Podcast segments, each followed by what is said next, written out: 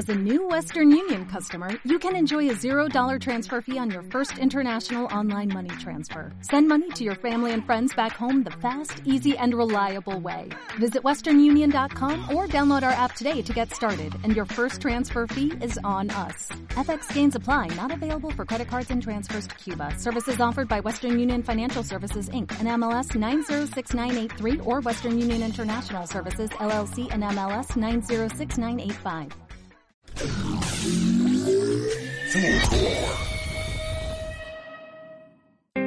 Buenos días, buenas tardes, buenas noches. Bienvenidas, bienvenidos a este séptimo capítulo de Al Tiro Podcast, donde leemos, escribimos y conversamos. Han pasado ya cerca de cinco meses desde que se desata la pandemia a nivel latinoamericano. Y tenemos en Chile unas cifras que son de envidiar. Más de 30.000 contagiados y solo 300 muertos, el 1% de la población contagiada. En países como Alemania, Irlanda, países como Suecia, tienen una tasa de mortandad cercana al 10%, es decir, más de mil muertos. Y el gobierno chileno se afana y se ufana de decir que somos la mejor salud del mundo aún. Mientras grabamos este capítulo sale a la luz una persona que fue a atenderse al Hospital San José y fue enviada a la casa con 36 años y murió esperando un ventilador. También está la persona de la Florida que falleció en su casa y fue solamente recogido 24 horas después porque no estaban los insumos para retirar el cuerpo. ¿Cómo creen un gobierno que para el 8 de marzo dijo que salieron 500.000 mujeres a la calle, solo en Santiago, cuando las imágenes mostraban más de un millón de personas en las calles? Dicen que tenemos la habilidad, habilitadas más de 800 ventiladores mecánicos y una disponibilidad de 300%. Cuando el sistema de salud, los sindicatos, inclusive el Colegio Médico está diciendo que están llegando a una etapa crítica cercana al 90% de ocupación. Queremos que el gobierno deje de mentir, que nos deje de decir que estamos en una meseta de tranquilidad, que estamos pudiendo volver a una normalidad con cuidados. Se alargaron las cuarentenas en las comunas que ya se habían decretado y aún así la curva sigue creciendo. Y eso pasa porque en Chile el trabajo es precario. Solo queremos recordarles que nuestras vidas valen mucho más que sus ganancias siempre y que vamos a volver con todo cuando esto pase, porque la rabia se sigue acumulando y seguimos pensando que Chile despertó y que queremos una nueva constitución. Para solo partir de ahí a que todas y todas tengamos la dignidad que nos merecemos. Es con rabia esta editorial, es con pensar que ya basta de seguir mintiéndole y echándole la culpa al pueblo de que somos los nosotros y nosotras los que tenemos que cuidarnos y autocuidarnos es un trabajo en conjunto, pero por sobre todo con autoridades dignas que nos vuelvan a decir y que nos ayuden en el proceso de esta cuarentena, cuestión que no está pasando en Chile. Bienvenidas y bienvenidos a este séptimo capítulo de Al Tiro Podcast.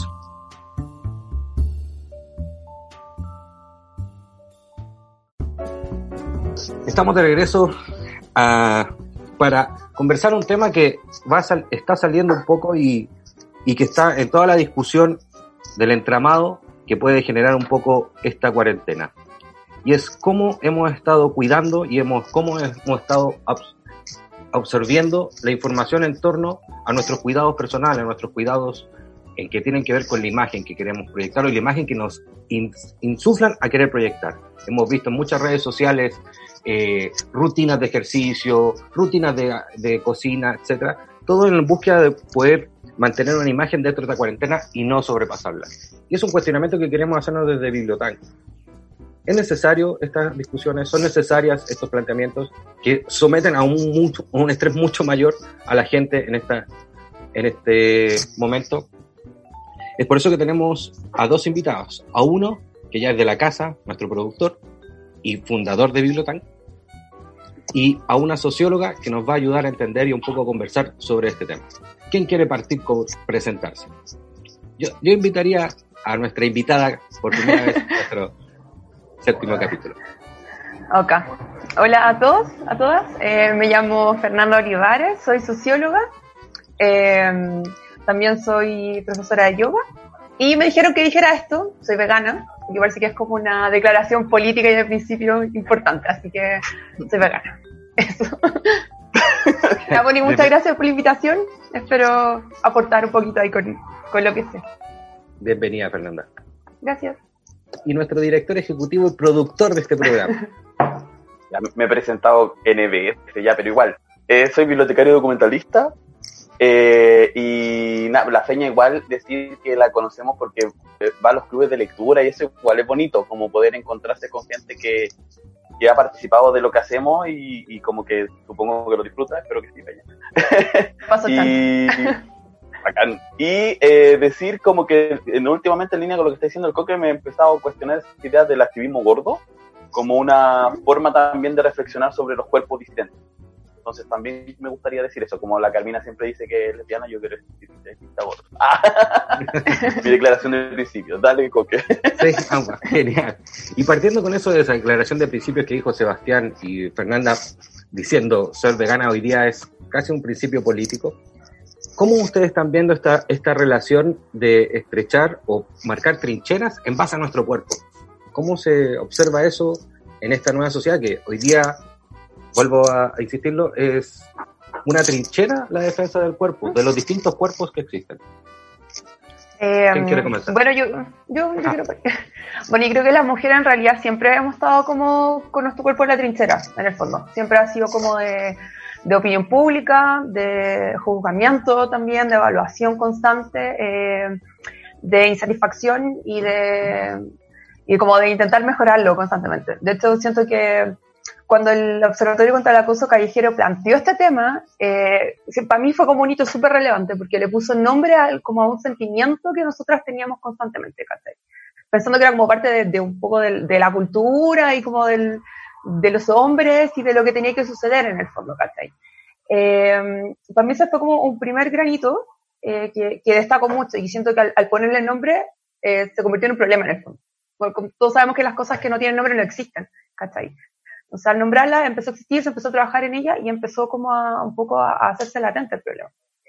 Eh, bueno, respecto de, también del, pienso también como que la, insatisfacción corporal es algo que nos pasa a todos, ¿cachai? A todas, eh, a todos.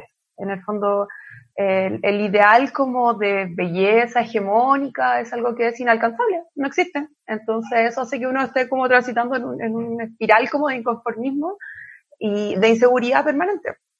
¿Cachai? Y el, bueno, bacán que existe el body positive y como el activismo gordo y que en el fondo como que se diversifiquen los cuerpos y que hayan eh, inclusión de algunas eh, corporalidades diferentes en ciertas campañas publicitarias.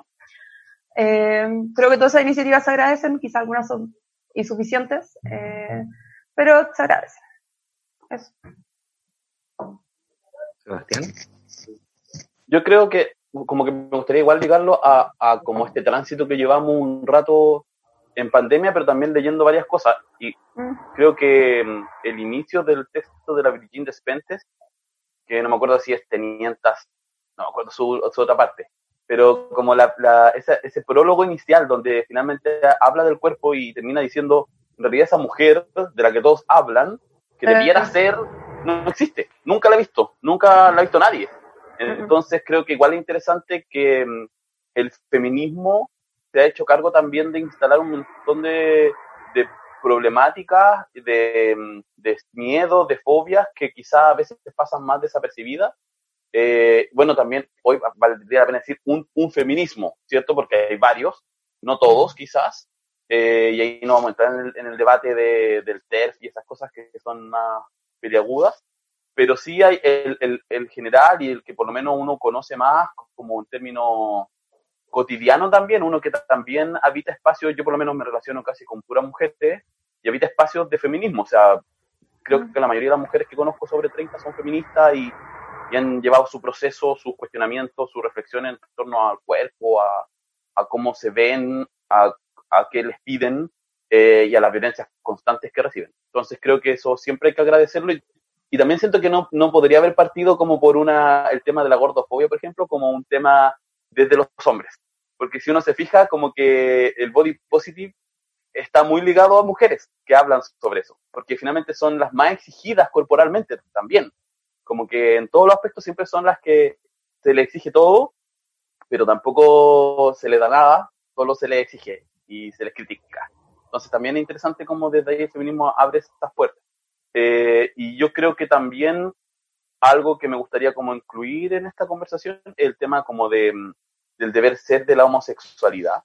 Creo que también como disidencia sexual, eh, tristemente, como que siento que lo LGBTQ se ha cristalizado bastante como con la heteronorma y también hay un deber ser gay. Como que también hay una exigencia corporal estricta. Sobre todo, yo diría, y es muy extraño, en los hombres, más que quizá en las mujeres que es como la contraposición, ¿cierto? Como que el hombre gay tiene que ser un hombre musculoso, vivir en ciertos lugares, hay como toda una exigencia y una batería de, de obligaciones del deber ser, eh, y quizás no tanto en las lesbianas porque tienen una reflexión más feminista en general, supongo. Y quizás también pasa por ahí, como que los hombres no tienen nunca esa reflexión feminista mientras no se encuentren como viviendo de cerca y como sintiendo esas violencias. Yo creo que eso es una es, es imposible empatizar con algo que muchos hombres, yo me acuerdo de una persona que iba al club de lectura que de diversidad sexual que dijo una vez, yo jamás me di cuenta que a las mujeres les molestaba andar en la calle de noche. Y hablando con ustedes me percaté que yo tenía ese privilegio. O sea, imagínense cómo esa... No existe, no existe esa violencia, no se ve. O sea, no, es que nos moleste, nos da susto, ¿no? Exacto, sí, pues, como que es súper raro igual. Como que, porque en general esos hombres heterosexuales no sienten nada, no sienten miedo. No, dale, O sea, a mí me, con las intervenciones de, de, ambas, me viene a la, a la, cabeza lo que pasó hace poquito, entre comillas, en el Super Bowl, el último Super Bowl, donde salió Shakira y eh, Jennifer López. Jennifer López. Sí, Jennifer López, 50 años, Shakira, un poquito más de 40. Estupendas eh, y sale Bad Bunny y este Nick, Nicky Jam y salen, pero sin ninguna exigencia corporal y se habló más del cuerpo de Jennifer Lopez, del cuerpo de Shakira que de la presentación en sí y esa presión eh, constante a, a, la identificación. Y el tema ese de, de, que el movimiento LGTB sí se está como un poco, sobre todo más en hombres homosexuales, enfocando a, a, la, a esa perfección de cuerpo. Una vez yo escuché a, a este tipo que hacía el, programa en Vía X, que no me acuerdo yo muy bien del nombre, que, que, que los gays habían tomado los gimnasios, como que ese era su lema, y que le iban a sacar la chucha ahora a todos los heterosexuales que, que los molestaban y todo, ¿no? Oh, Ulloa y Yauta. Eh, como que representa un poco esa, esa imaginación del cuerpo perfecto. Y en relación a eso de, de, de buscar los cuerpos perfectos y, y ir a, como se ha visto en la historia, como que se van transitando y van cambiando de forma constante y van cambiando sus moldes. Y ustedes están hablando entonces del body positive y todo. Y por ahí yo quiero meter un poco la, la a ver cómo decir, la herida en la llaga, decirlo mejor. Pero también hay una, ese, aceptar ese, ese cuerpo, aceptarse, y también se hace a través de una higienización de base a personas que no cumplen el molde, pero son bellas bajo otro molde. Me estoy pensando en la chica Larraín, que muy body positive, pero es guapísima de cara. ¿sí? Lo mismo, como que también entonces nos estamos también transitando en esos body positive, pero también por otro filtro de, de cierto tipo de belleza.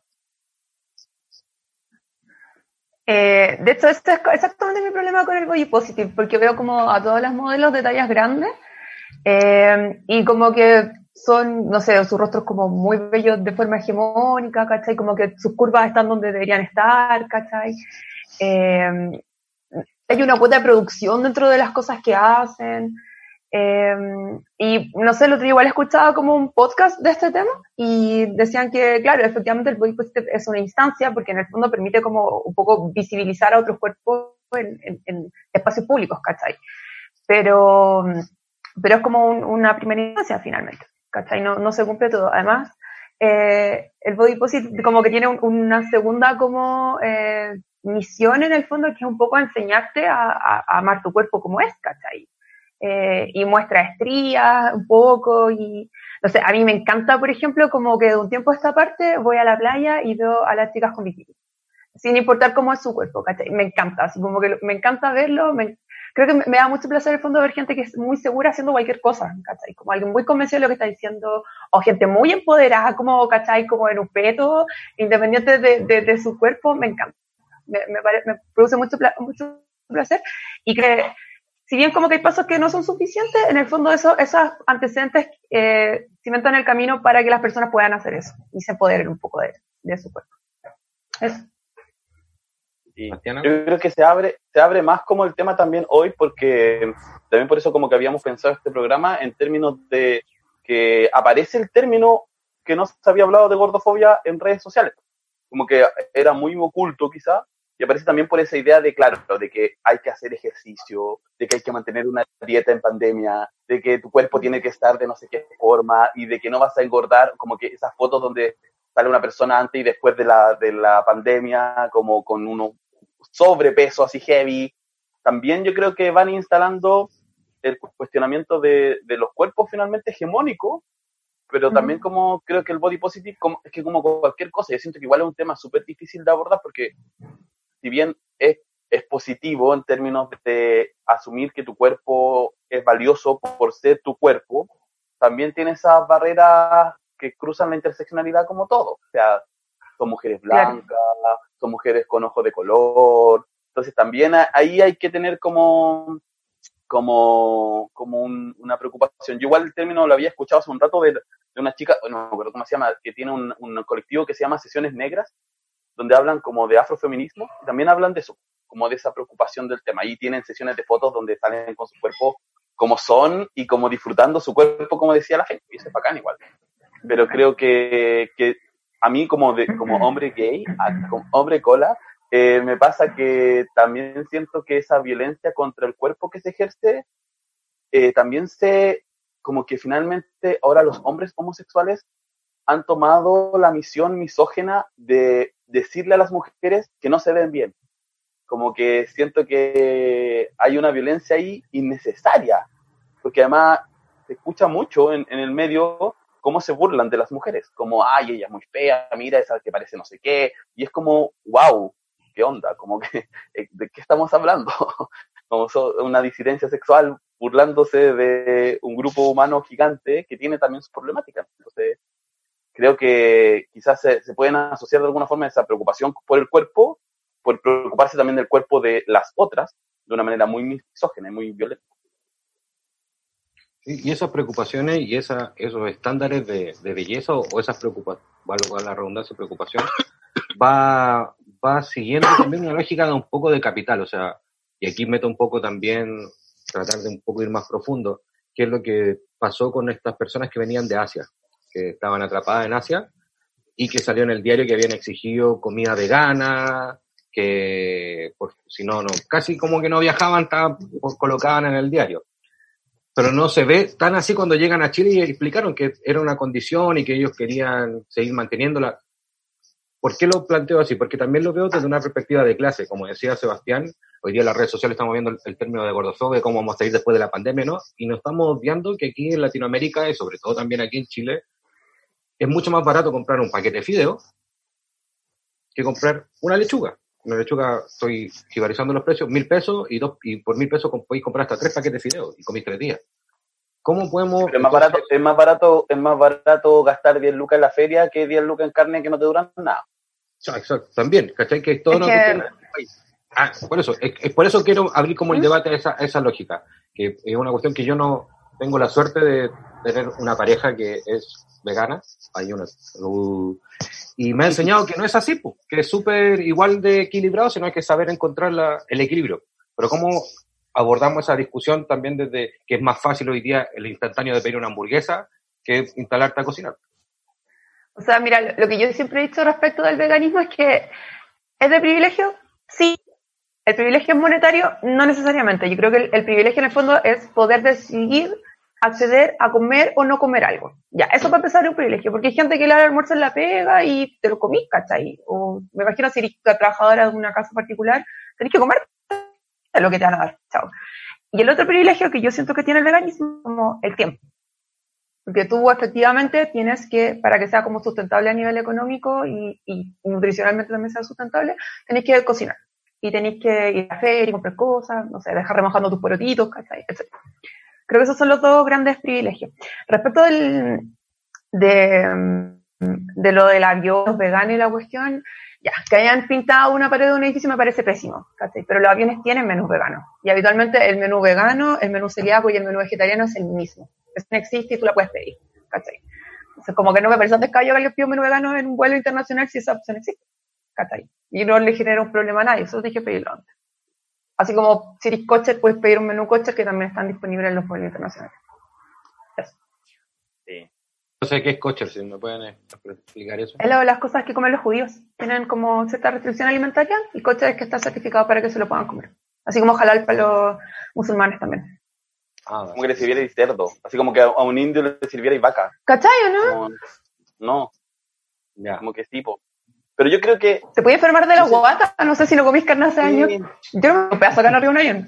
Capaz. Yo igual, yo igual siento que, que, que, en términos como de, de, alimentación, como que yo no creo, esta es mi idea, no, es, no sé si es de nadie más, pero solo voy a arriesgarme a decirlo.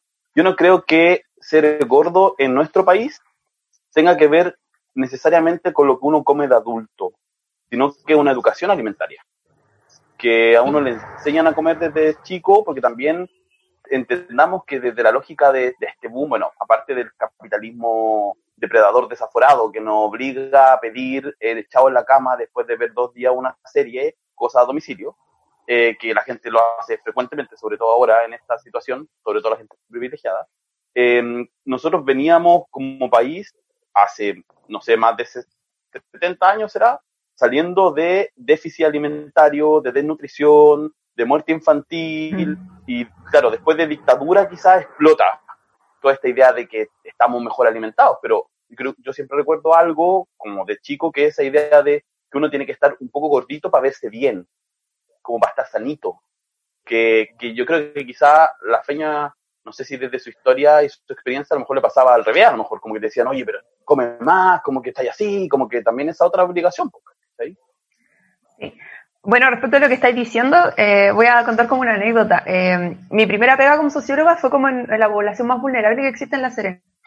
Y allá para empezar como que las pegas son muy precarizadas, entonces como que te pagan así diario. Y con, como en el fondo manejáis tampoco eh, como efectivo, vais a comprar el almacén de la esquina. Y lo que la gente comía habitualmente eran como carbohidratos, como con embutidos, ¿cachai? Ese era como el, el estándar. Porque en el fondo es como lo que podía acceder rápidamente, ¿cachai? Entonces, eh, como que eso comían. Pues me acuerdo que la idea que una vez me invitaron a almorzar y el almuerzo eran fideos con un huevo y me compraron un durazno a mí, ¿cachai? Como que para mí había un durazno, los demás no, ¿cachai? Como la cosa más linda que, que recuerdo, ¿cachai? Em, y, ah, eso no fue lo otro que quería decir. Ah, lo otro. Sí, pues yo soy como flacuchenta desde siempre, eh, pero no porque, bueno, mi mamá como que tuvo tiene una idea así como una concepción alimentaria súper como eh, estricta en el fondo, porque en mi casa nunca dieron bebidas, nunca dieron galletas, ¿cachai? Nunca, de hecho yo como que soy pésima para el azúcar, pero es una cosa de costumbre. Eh, y eso, y, y como que una cuestión como de, de, genética, puede que, no sé, pues siempre escuchando. Y claro, yo estudié en un colegio de monjas y las monjas se paran al lado mío a ver que yo me comía la comida, ¿cachai? Y como que no había forma de hacerle entender que, que yo me comía todo, pues, ¿cachai? Y que tomaba agua no porque estuviera dieta, porque mi mamá mandaba unos días con agua al colegio cosas así. Pero, pero es complicado porque en realidad entre lo que te pasa a ti y lo que me pasa a mí, ¿cuál es la conclusión? Que nadie nunca va a estar conforme, pues, ¿cachai? Si yo me pegara una subida de 10 kilos, la gente me jugaría a y pensaría que me pasó algo, ¿cachai? Probablemente me dirían así, oye, te vi bien más gordita, ¿cachai? Entonces, como que nunca voy a alcanzar el estándar, pues. Nunca. Y si me como unas papas fritas me van a mirar feo y si me estoy comiendo una lechuga van a pensar que soy anoréxica, ¿cachai? Entonces, como sí, Ya, ya, lo solté, así lo entregué y dije, ya, da lo mismo yo creo que eso es súper importante como ese ejercicio de, de, desarrollar la autoestima, pero no es autoestima, yo creo que hay una autoestima que es como muy, como de quererse, pero muy mentalmente, como espiritualmente casi, como no de quererse como de querer tus brazos, tus manos, como mucho más física, como que yo creo que, mm. que tiene que estar todo, bueno, yo creo que quizás con este, espero que con este rollo de la, de la dificultad quizás, por ejemplo, de encontrar situaciones sexuales, también las personas te descubran más también, pues como que creo que eso sí, claro. está N, como quererse a uno mismo, disfrutar su cuerpo. Eh, y creo que, que, ahora lo pensaba mientras hablábamos, que hay una palabra clave del feminismo que es muy aplicable a lo que estamos hablando, que tiene que ver con la deconstrucción como de la educación alimentaria igual, pues, como que también hay que desarmarlo y dudarlo, porque también, claro, lo desarma y entre otra cosa, como que también siento que, no sé, pues hay personas que conozco, no voy a decir quiénes, no, no, como que personas que he visto que todos los días se quejan de las situaciones que estamos viviendo, pero todos los días eh, piden en pedidos ya o en todas estas marcas donde la gente se tiene que exponer y comen pizza y es como, está bien, o sea, tú podés comer lo que queráis, pero también el ejercicio de consumo tiene que ver con una violencia frente a los otros. Y también en la situación que estamos viviendo, como ponerse también es complicado. Entonces, creo que hoy esa idea de cocinar también es bien romántica, porque hay que tener tiempo, todo eso, como que, ah, sí. Pero no sé, yo creo que lo que tú decías igual es interesante, como que finalmente, como que nadie está conforme con tu cuerpo, como sea ahí. Nadie. A no ser que seas rubio, como quizás de ojos azules, a lo mejor tampoco tenés es como, Pero podría estar cada vez más bronceado, ¿cachai? Podría estar un poquito más bronceado también. O más tonificado, más firme, ¿cachai? O, los ojos verdes la llevan, no los azules, ¿cachai? no los azules. sí, igual me, me, pasa con respecto a lo que estabais diciendo que, mm, bueno, a mí me gusta cocinar y como que siento que no podéis ser vegano si no sabéis cocinar, como que es, es absolutamente incompatible.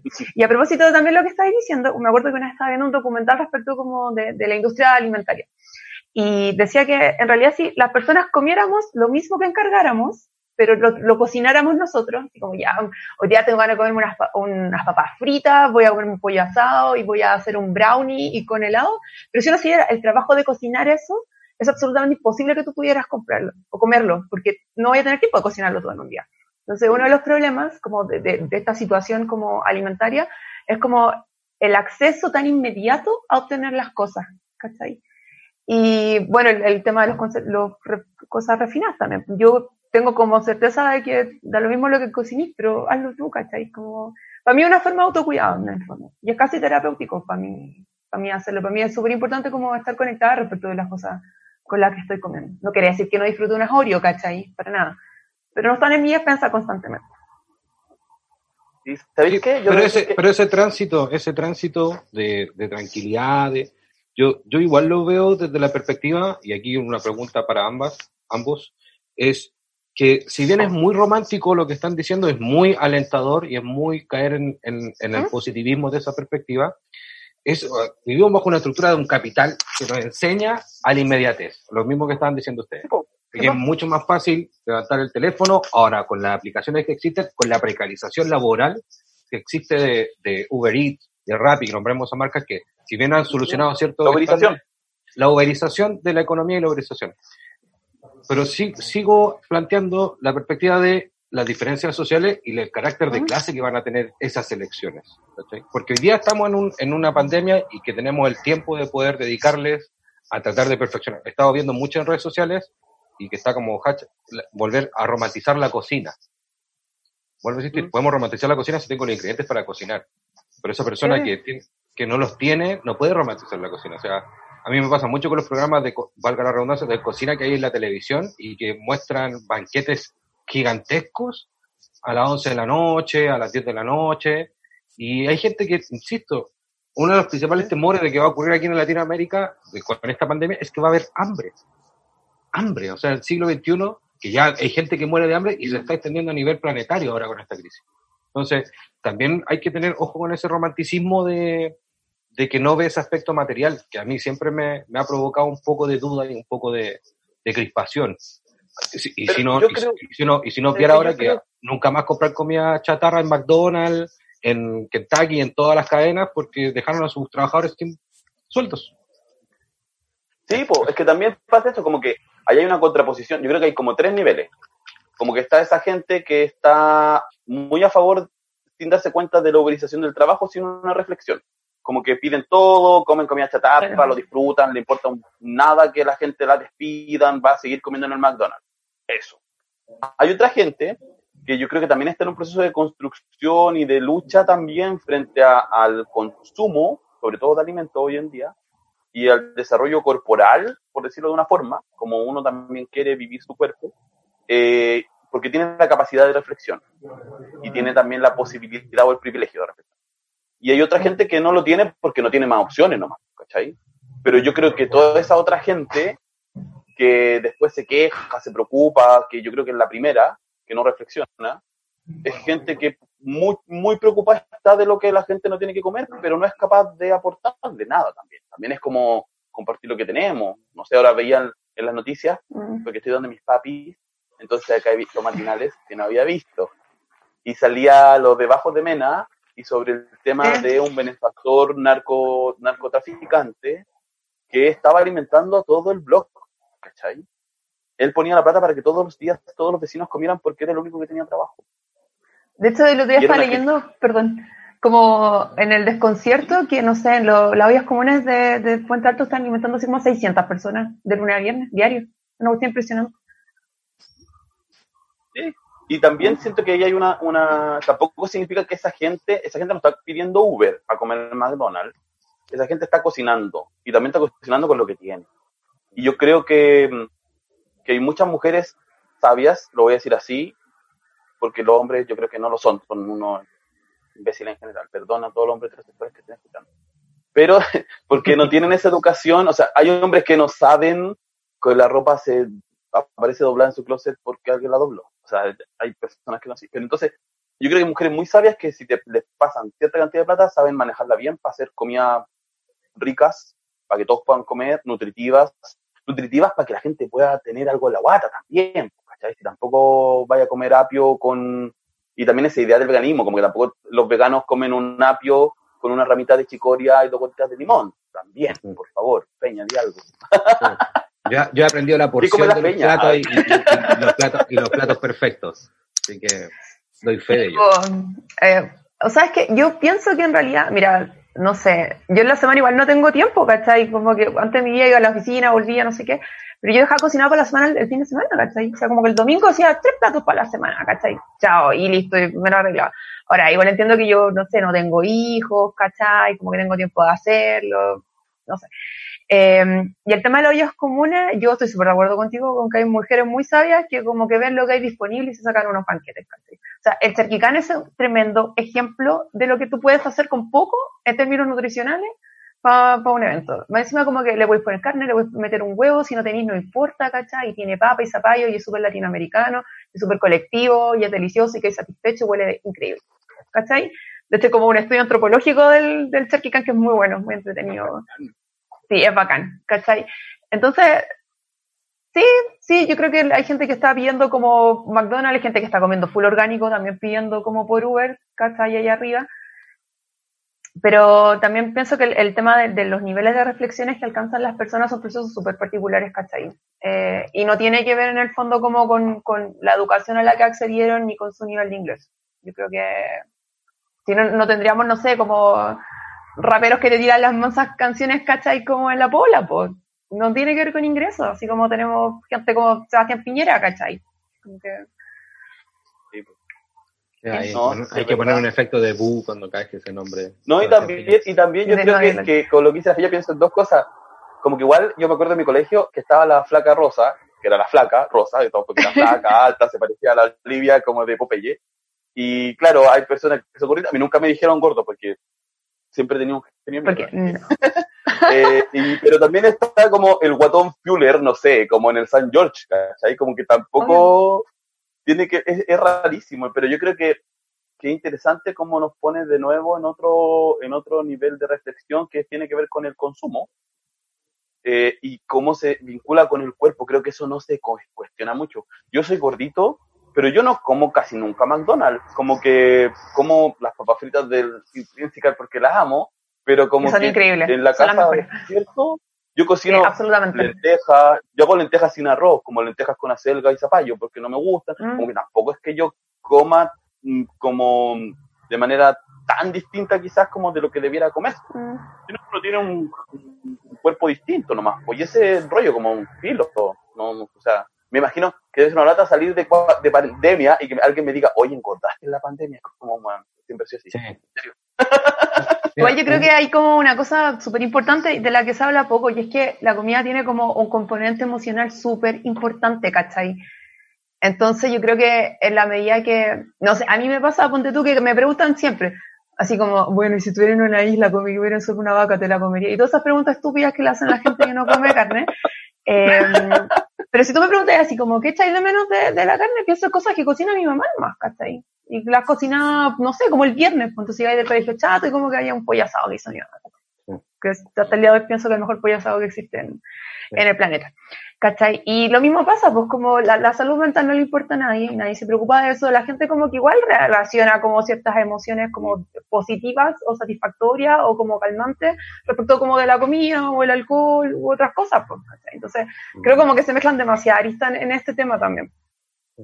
Hay, hay un, me trajiste en la memoria ayer un artículo por el Día de la Madre, que mientras grabamos este capítulo celebró el Día de la Madre.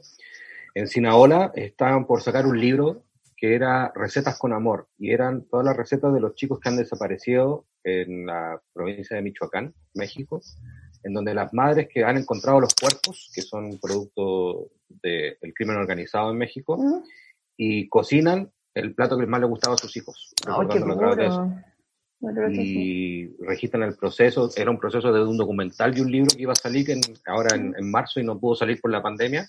Y ayer hicieron un pequeño extracto y un, es lo que tú decías, Fernanda, de, de, la conexión emocional que mucha gente ha estado buscando el refugio en la comida y que se va a vivir ahora con lo que estamos pasando. O sea, la situación de estrés, de aislamiento, de pena, de no saber qué en el futuro. Un refugio muy a mano es la comida. ¿Y ustedes cómo han visto ese tránsito alimentario en ustedes, en sus familias o, con quien vienen vivan en este, en este aislamiento social, en esta, en esta pandemia? Como respecto a cómo estamos comiendo, decís tú? Sí, ¿cómo, ¿ustedes creen que, que cambió en algo su, su dieta? ¿Qué es nuestra dieta?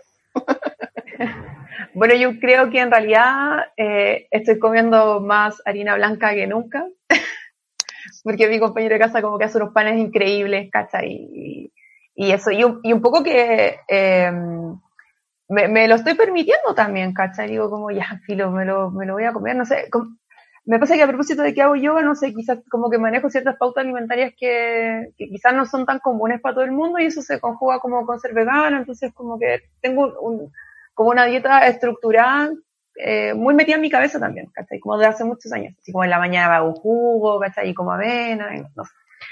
Eh, y ahora como que trato un poco de, no sé, como de, de, no cuestionarme tanto. Y creo que ya tenemos tanto encima, ¿cachai? Como ya no salís de tu casa, ya no veía a la gente, ya no poder a ver a mi mamá La Serena. Que más encima estarte ahí presionándote como por la harina y el pan y no sé qué. Si tenés ganas de comerte un pan, te lo comí más, pues, ¿cachai? Por lo menos eso me pasa, ¿no? ¿Y tú, Sebastián, cómo has visto el tránsito de, de tu dieta? Ah, yo debo decir que, que mi primera etapa de pandemia, que fue no, de tres días, porque estaba viviendo en mi depa eh, con mi roomie, como que cocinaba mucho. Y no necesariamente porque tuviera como, bueno, uno tiene tiempo igual, porque también, algo que también me ha, he, he, reflexionado es como que tener tiempo no siempre significa ser privilegiado, a veces significa ser cesante y no tener plata. Eh, lo que nos pasa igual a nosotros, que estamos también remando cómo sacar algo que es cultural en el, lo que está pasando ahora. Eh, entonces también uno se ocupa, porque si no se vuelve loco. Pero también me gusta mucho cocinar siempre, me ha gustado, mi mamá me enseñó a cocinar bacán. Entonces, como que no tengo rollos con eso. He hecho hartas comidas también como para que duren harto. Y como que hice garbanzos atomatados, que comí por cinco días porque los congelé y cosas así también. Como muy, muy de verdad también pensando, creo que también gané la conciencia más aún, que venía ganando hace un rato, de comprar en negocios chicos, ya no compro en super hace varios meses, y también de mm, no desperdiciar nada. Exacto. Como, oye, este tomate, ya, antes se botaba, no, ahora lo voy a hacer salsa, ahora voy a hacer esto. Creo que sí, porque no puedo ir a comprar tampoco. Exacto, y también porque uno es más consciente, quizás esto, esto a alguien le puede servir, ¿cachai? Como no sé.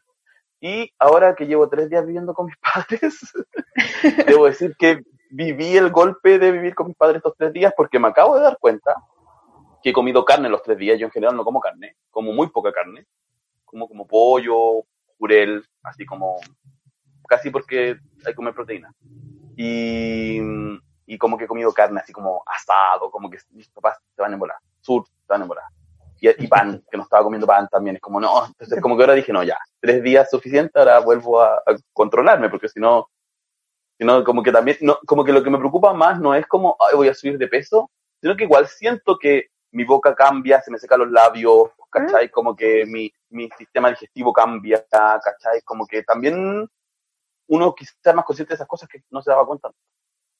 Exactamente. A mí eso me pasa mucho, es como, no, no puedo comer como ciertas cosas muy seguidas porque como que de verdad me siento como mal, ¿cachai? sea, yo, yo pienso que si empezara a tomar bebida me muero, de verdad. Creo que me haría demasiado daño, no sé, tomar Coca-Cola, no sé, una cantidad de días seguidos, ¿cachai? No es como que me duela no hacerlo, es como, de verdad no quiero hacerlo. No me hace bien, ¿cachai? Eh, como dicen ustedes, como una cuestión de hábitos finalmente. Eh, yo, eh, es fascinante estar escuchando esas dos perspectivas, esas dos experiencias, desde lo que planteaba en un principio, desde esas dos trincheras, por decirlo de alguna forma, que se, a veces se transforman los cuerpos y esta discusión que hemos planteado de que igual siguen teniendo un patrón. Eh, como para ir cerrando un poco el tema, porque ya es increíble cómo se pasa el tiempo en este programa, que, que es maravilloso hacerlo, es ¿Cómo ustedes podrían aconsejar o, podrían conversar o, plantear alguna, algunos consejos, dado, su, su expertise, eh, en cómo sortear esos dilemas porque están, acaban de plantear ustedes, desde eh, darse los espacios para permitirse ciertas salidas de las dietas o de las comidas, eh, de saber reutilizar ciertos alimentos, etcétera, etcétera, etcétera, que yo creo que casi todos nuestros escuchantes pueden tomar nota. El Seba que lo que responda, es que como que me ha cabronado mucho con la palabra, así que No, está bien, sí, Está yo bien. igual he hablado en otros programas.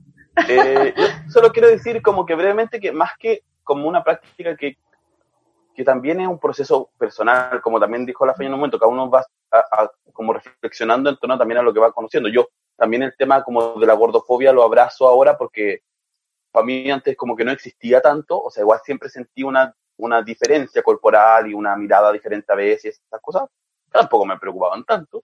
Eh, pero cuando fui a Buenos Aires el año pasado, uy, esto no va a pasar en mucho tiempo, encontré un libro que se llamaba Gordo el que lee, que es el que estuvimos leyendo también en el Instagram.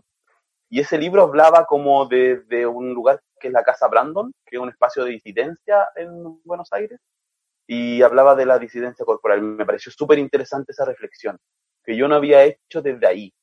Y por lo mismo siento que esas reflexiones que uno puede ir ganando, que también compartimos en este espacio de podcast, eh, se pueden compartir. A mí me pasa mucho porque a mí, voy a explicar algo de la comunidad LGBT. A mí muchas veces me dicen que soy un oso, porque soy peludo, soy gordito. Oso es un término de la comunidad LGBT, beer. Y eh, me pasa a veces que hay personas en las redes cola, para ligar, que me han dicho así como, ah, guatón, culiado, no, sé qué. Y es como, es que soy un oso y no me importa. Si no te gusta cómo soy, chao. Como que busca otra persona. Como que no estoy aquí para mostrarte mi cuerpo si no te gusta, ¿cachai? Entonces también creo que eso ha- hace que uno gane un poco más de, y mucha seguridad también, porque finalmente uno nunca le va a gustar a, a todos. Entonces como que quizás esa reflexión igual es importante en este proceso, como creo que hay que quererse mucho más cada día y filo con los otros que no les gustáis, pues si no podéis ser monedita de oro, como si... eso, no, no respondí nada a tu pregunta, pero quería decir eso. Gracias. por-. Sí, porque me surgió otra pregunta para terminar a raíz de lo que dijiste. Eh, Fernanda. ¿algo que quieras agregar? Ya, oye, hablando de, de lo del activismo eh, gordo, eh, me terminé de leer así como el fin de semana eh, Gorda Vanidosa de Alex Moreno. Eh, me, me gustó Caleta, me gustó mucho. Aparte, como que, bueno, si bien, no sé, como que cuando Jorge me dijo, como, oye, vamos a hablar de gordofobia, y yo decía, es súper parsa que yo esté ahí, ¿cachai? Como que me van a funar por esto, de verdad. Pero mm, lo encontré muy bueno, me encanta como la, la- porque en el fondo siento que gorda, flaca, no sé qué, las mujeres tenemos como problemáticas que nos atraviesan a todas, ¿cachai? Como la inseguridad nos pasa a todas, ¿cachai? Eh, bueno, y consejos para la gente, pucha, me pasa que siento que como que uno vive procesos tan particulares que, y también, ¿sabes qué me pasa con los consejos? Como para todo el mundo, siento que son como la estadística que inventó el capitalismo y que buscaba así como optimizar recursos, hacer estudios y hacer generalizaciones para todo el mundo, ¿cachai? Como, me, no sé, creo que la estadística vale callampa en general, ¿cachai? Entonces, como que los sociólogos me van a odiar, ¿cachai? Eh, no, en serio, esto es una postura súper polémica dentro del mundo, pero siento que la estadística está súper al servicio capital en el. Eh, entonces, como que creo que, lo, y más como desde, desde, no sé, quizás como desde el yoga, ese lado más hippie que habita en mí, podría como decirle a todos que sean un poco más generosos con, con ustedes mismos y con ustedes mismas. Como que, no sé, honren el proceso en el fondo, ¿cachai? Estamos en una pandemia, esto nunca había pasado, no sabemos cómo qué hacer. Si se quieren comer un pan o dos, cómanselo, después verán qué hacen con eso, ¿cachai? Mientras no intervenga en tu salud, ¿cachai? Yo creo que como que deberíamos estar un poco conscientes de eso, pero, pero ser generosos con nosotros mismos. Maravilloso. y disculpen, me surgió la pregunta, yo, quería saber eso, pero a raíz de lo que dijo un poco Sebastián, en, torno a todas estas reflexiones que hemos estado dando. Y aún así, estamos en pandemia, estamos aislados socialmente, estamos lejos, no podemos tener contacto físico, de vernos cara a cara. ¿Qué sucede con eso que dijo Sebastián un poco entonces de, las aplicaciones para ligar, de citas que solo funciona con la imagen? Es muy raro ligar porque no pusiste una frase o algo. ¿Cómo, cómo asociar todo esto que dijeron de, de, de, ah, de las reflexiones que estamos haciendo todos como individuos y, y esta lógica del capital de que igual te sigue vendiendo el ligar a través de una imagen? Pero que se aplica para todas las redes sociales, pues, en el fondo, como que yo creo que Instagram es el mayor, así como es la aplicación más gordofóbica que existe como en el universo, ¿cachai? Sí. Entonces, ¿cómo, cómo hacer ese, esa simbiosis o cómo tratar de no verse sometido a ellos finalmente? Porque podemos hacer toda esa reflexión. ¿Querés que te comparta mi, pantalla de, de Grindr? No. No, pero... Sí, porque eso es lo que quería, asúmelo. Eso es lo que estoy pidiendo. No, no, no. No, pero, pero me genera, me genera esa, esa, esa, esa contradicción, como lo, mismo que hizo Fernando. O sea, igual Instagram te está vendiendo una imagen todo el rato. Esa, esa lógica de felicidad. Sí, pues, absolutamente. Pero yo creo que de construir la imagen también, pues. Porque finalmente pasa mucho que si yo no estuviera conforme con mi cuerpo, porque también me educaron para estar tranquilo con mi cuerpo, también yo eso lo entiendo, como que parte de, de ser como soy, yo en el colegio de verdad nunca nadie me hizo bullying por ser gordo, jamás, jamás. Y, y, debo decir que hubo una época que fui muy gordito, así muy, muy. Entonces, el doble yo creo de lo que soy. Entonces, como que yo creo que, no sé si era porque soy muy pesado o también muy directo para decir las cosas, como ya, chao. Como que mi frase era como, ah, me voy a decir gordo. Tú caché que yo puedo bajar de peso, pero tú vas a seguir siendo imbécil igual. Así como muy, muy shade, ¿cachai? Como, porque tu imbecilidad no se pasa tan fácilmente, ¿cachai? Eh, pero siento que en redes, colas, por ejemplo, y sabes que me, algo que decía la feña me hizo pensar algo que no había pensado. Que dijo que las mujeres siempre están eh, como sobreexigidas, independientemente cuál, cuál sea su corporalidad. Siempre se le exige ser de una forma, se le obliga y se le presiona y todo, socialmente, la ropa, todo. Y sabéis que creo que no me había puesto a pensar que yo a veces siento esa presión porque quien me mira también es un hombre, ¿cachai? Y como que el hombre es el que ejerce esa mirada de eh, obligatoriedad del deber ser corporal, ¿cachai? El hombre que no ha deconstruido nada, sino que el hombre que te exige ser una perfección. Y, por favor, digámoslo, hombres depravados en una micro que se jotean a una mujer son unos viejos guatones de 60 años, rojos, asquerosos, sudados. Absolutamente. Yo voy a decir guatones porque son personas así, así gigantes, que roja y con una, y como que no son, y que tienen idea de que la niñita de 16 años los va a mirar. Y a veces yo los miro así como, ¿en serio, caballero? ¿En serio usted está cuenteándose esta señora, esta, esta mujer? Entonces, creo que por ahí pasa, y para no alargarme tanto, como la idea también, como que mi recomendación, lo que he hecho yo, es de construir la imagen, como que mm, yo me muestro como soy, pues, No tengo rollo, como que, o sea, sí tengo rollos, pero no tengo problemas con, con mostrarlos, ¿cachai? Como que mm, si a alguien no le gusta mi foto, no le gusta nomás. Y, Además, es el tema, como querría yo estar con alguien como que tiene problemas con ese tipo de cosas, ¿cachai? Es como de verdad quería involucrarte con alguien así. ¿Cachai? Como... Sí, con gente que, por ejemplo, en, en redes cola no comparten su foto, ponen una foto negra, o ponen fotos de personas que no son, que me ha pasado un montón de veces, y uno sabe que no son. Uno dice, oye, ya, no es tu foto. Creo que sea Brad Pitt. No, no, creo que sea Brad Pitt. Sí, ¿cachai? Y también pasa, yo voy a decir una cosa, que yo también como me he puesto a cuestionar esto, hice un ejercicio, un experimento. A dos, eh, como, ¿cómo les dicen a esta gente de Instagram que como que influencers? ¿Influencers? Como gays, influencers gays, como muy fitness. Y yo seguía porque lo encontraba guapo igual. Y como que a uno le escribía así como, oye, y porque de verdad no subía nada más que así como todo el rato. Y como que dije, oye, tú no haces nada más como, viste que es algo abierto, a veces ponen, ah, pregúntame. No haces nada más que hacer como ejercicio, como que igual lees, hay alguna. Y como me, se enojó caleta, así como, ay, gente, y loco, no hace una pregunta en buena. Y el otro también. También le pregunté, ah, porque el otro puso como, oye, mediten, eh, coman bien, sean fin. Y dije, oye, igual hay gente, dije, oye, en mi país, por ejemplo, y ahí fue interesante. Hay 300.000 personas que perdieron el trabajo, ¿cachai? Igual tu comentario hay que cuidarlo porque tú lo compartís con más gente. Y me dijo, ay, bueno, yo puedo hacer lo que quiera. Y dije, ya, sí, obvio. Me dijo, ¿y para qué me, me comentáis? Porque esto es abierto y te puedo comentar.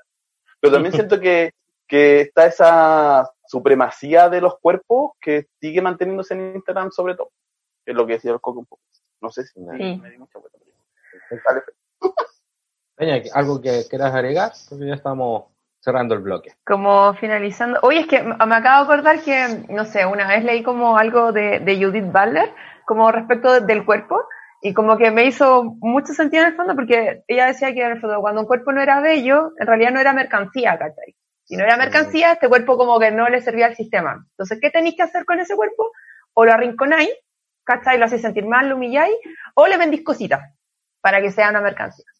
Para que sea un consumidor en el fondo de la mercancía y se transforme en una mercancía. Es súper siniestro, pero me pareció como una idea súper brillante de, de ella, ¿cachai? Y eh, eso, pues ya, eres gordito, bajaste de peso, tenés que tonificarte, ¿cachai? Y después y tu piel, y tu pelo, y tus pestañas, ¿cachai? Y tenés pelos, ¿cachai? Y Entonces, como, Abominable. y tu ropa no es tan bonita, y, y no voy a ir de vacaciones, y qué estáis leyendo, y no fuiste al cine, y esa disco no pudiste entrar, y así, nunca voy a alcanzarlo, nunca lo voy a conseguir. Exacto. Votemos los estereotipos. Muchas gracias por esta agradable conversación y espero que a nuestros escuchas les haya servido. Recordamos que le estuvimos conversando con Sebastián y Fernanda y volvemos ya con el último bloque de este séptimo capítulo especial pandemia de Al Tiro Podcast. Y estamos de regreso ya con este último bloque. Así son los cortes. Recuerden que esto puede ser subido a YouTube. Sí, que me da risa, perdón. Sí. Bueno, para la gente que está en el backstage, tenemos que hacer los cortes y seguimos continuando. Después, Fulgor Lab, que le agradecemos siempre, que es donde grabamos el programa. Ellos hacen después toda la edición y el trabajo profesional, donde ustedes pueden escucharnos en Spotify, dejan en todas las aplicaciones. Exacto, suena maravilloso. Y tenemos el clásico de nuestro programa que quisimos instaurar, ya llevamos dos temporadas, no lo, puedo- no lo podemos creer, que son recomendaciones, chicas y chicos, de qué están haciendo, qué están viendo, qué están leyendo, lo que ustedes quieran recomendarnos, sobre todo ahora que mucha gente necesita una buena recomendación para dejar de pensar un poco en la cotidianidad. Fernanda, Sebastián, ¿qué están haciendo en la cuarentena con sus tiempos libres o muertos? Ya, yo quiero decir que soy como de esas personas que trabajan en la casa y en realidad eh, mi rutina ha cambiado súper poco. Ya, como que estoy viendo la pandemia desde todo el privilegio en que se puede ir la pandemia. Quiero súper eh, transparentar esa situación. Eh, quiero, ya, series. A ver, vi una serie que se llama Succession, como sucesión, que es increíble. Yo no sé por qué no se está hablando de esto. Ya terminó la segunda temporada el año pasado y eso, increíble. Muy, muy buena. Y estoy leyendo ahora eh, La mujer que mira a los hombres que miran a las mujeres de Siri Husband. Pero lo empecé como el domingo, así que estoy ahí como empezando. Pero me gusta mucho la Siri Husband, así que obvio que va a ser la Maravilloso. ¿Y alguna recomendación de algo que hayas leído y, y tienes que, lo recomiendas así como leanlo, por favor? eh, Voyager de la Nona Fernández, desde las cosas más lindas que leí este año, sin ninguna duda. Leanlo, la Nona es increíble. Eh, que Biblioteca la tuvo invitada en una Sí. entrevista en Instagram Live. Estábamos vueltos locos con ella. Es tan maravilloso. Sí, Gracias, es que Fernanda. es hermoso Sí. libro. Ah, sí, es No, eso que es muy lindo. Sebastián. Ya, yo quiero decir una cosita chiquitita primero, como el hashtag un verano sin polera, o sea, por favor, como sea su cuerpo, después de estar encerrado tantos meses, cuando podamos salir a la playa o a donde sea, sáquense la polera, como que filo. Porque Tomen sol, sentir- falta vitamina D. Sentir el agüita en el cuerpo directo, Sí. no, no con una polera porque te da vergüenza. Filo con todo, por, favor, ya, así como filo. Ya, ¿qué estoy leyendo? 1984, porque partimos Mm. hoy día leyendo 1984. Y lo partimos leyendo en Instagram, en las lecturas de la narrativa para adultos a las seis y media de la tarde. Arroba no cinco. Eso, y arroba biblioteca, Instagram. Buenísimo. Y partimos con ese. Y vamos a leerlo entero, así que si quieren seguirlo, pueden sumarse hasta... Yo creo que vamos a estar unas dos semanas y algo leyéndolo. Y, em, y, eh, igual creo que es intenso, vamos a leerlo en dosis bien cortitas para no volvernos tan locos. Eh, y estoy releyendo La Virgin Despentes porque lo había leído también para ese mismo ciclo de lectura y no pude rayarlo. Entonces como que yo rayo los libros Oh, re- releyéndolo porque me gusta, me gusta rayarlo. Sí, perdón. Pero son míos. no, yo soy de las obsesivas que no los raya. Pero creo que es un problema no rayarlo. no sé, yo creo que también libertad, libertad. Sí. Yo siento que el libro vive cuando uno lo raya.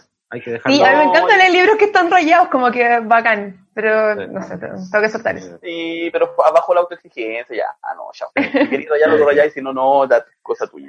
Obvio, si son Y- libros prestados de una tercera persona o Mm, libros rayan. públicos, no se rayan. Son los libros propios que se rayan. No, yo lo rayo. Si tú, si tú me No. prestas un libro, yo lo rayo, así que estáis frito. Oh, ya sabí, vale. no me prestí. Sí. Oye, y eso. Y quería recomendar que como, como la otra vez no hablamos de esto, parece, o sí, no sé, ya, que la otra vez también estuve invitado. Eh, el de la serie, por favor, vean Years and Years, Yo la estoy viendo también. del HBO Go. Por favor, véanla. Eh, HBO Go tiene siete días gratis, así que si no tienen plata, por favor, igual la pueden ver. Como que traten de, se bajan Match y también no necesitan tarjeta de crédito, una falsa y siete días para verla. Son cinco capítulos, parece, como de una hora, Seis. no me acuerdo. Seis Sí. capítulos de una hora. Eso. Ahí la Feña la está viendo. ¿Cuál capítulo va, Feña? Terminé el tercero. Oye, ¿qué onda esa mujer? Es igual a Evelyn Matei. Es igual.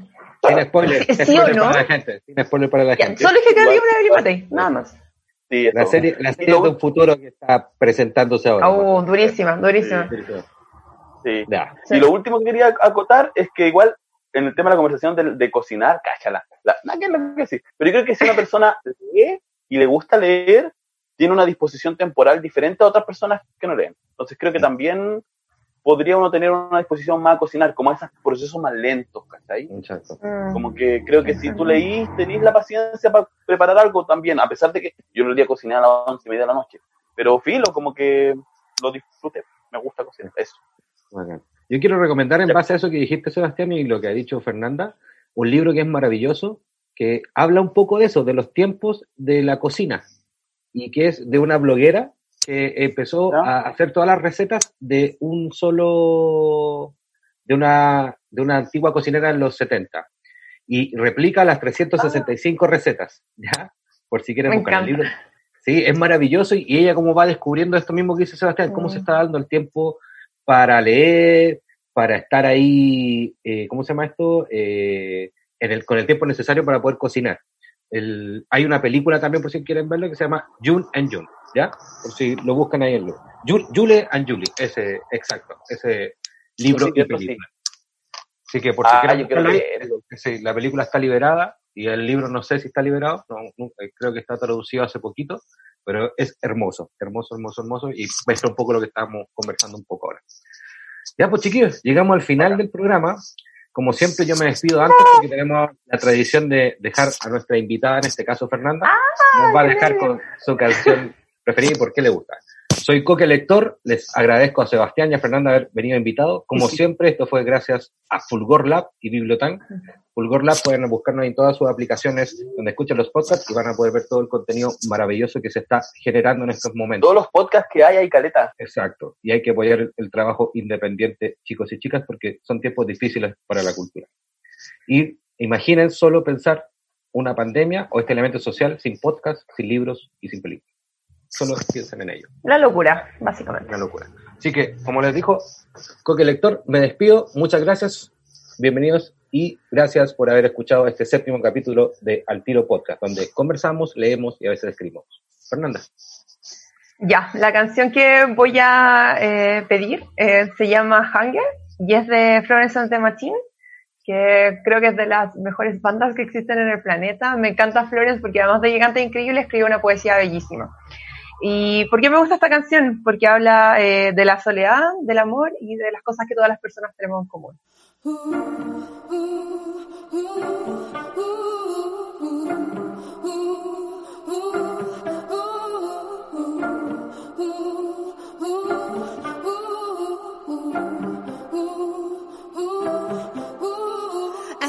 17, I started to starve myself.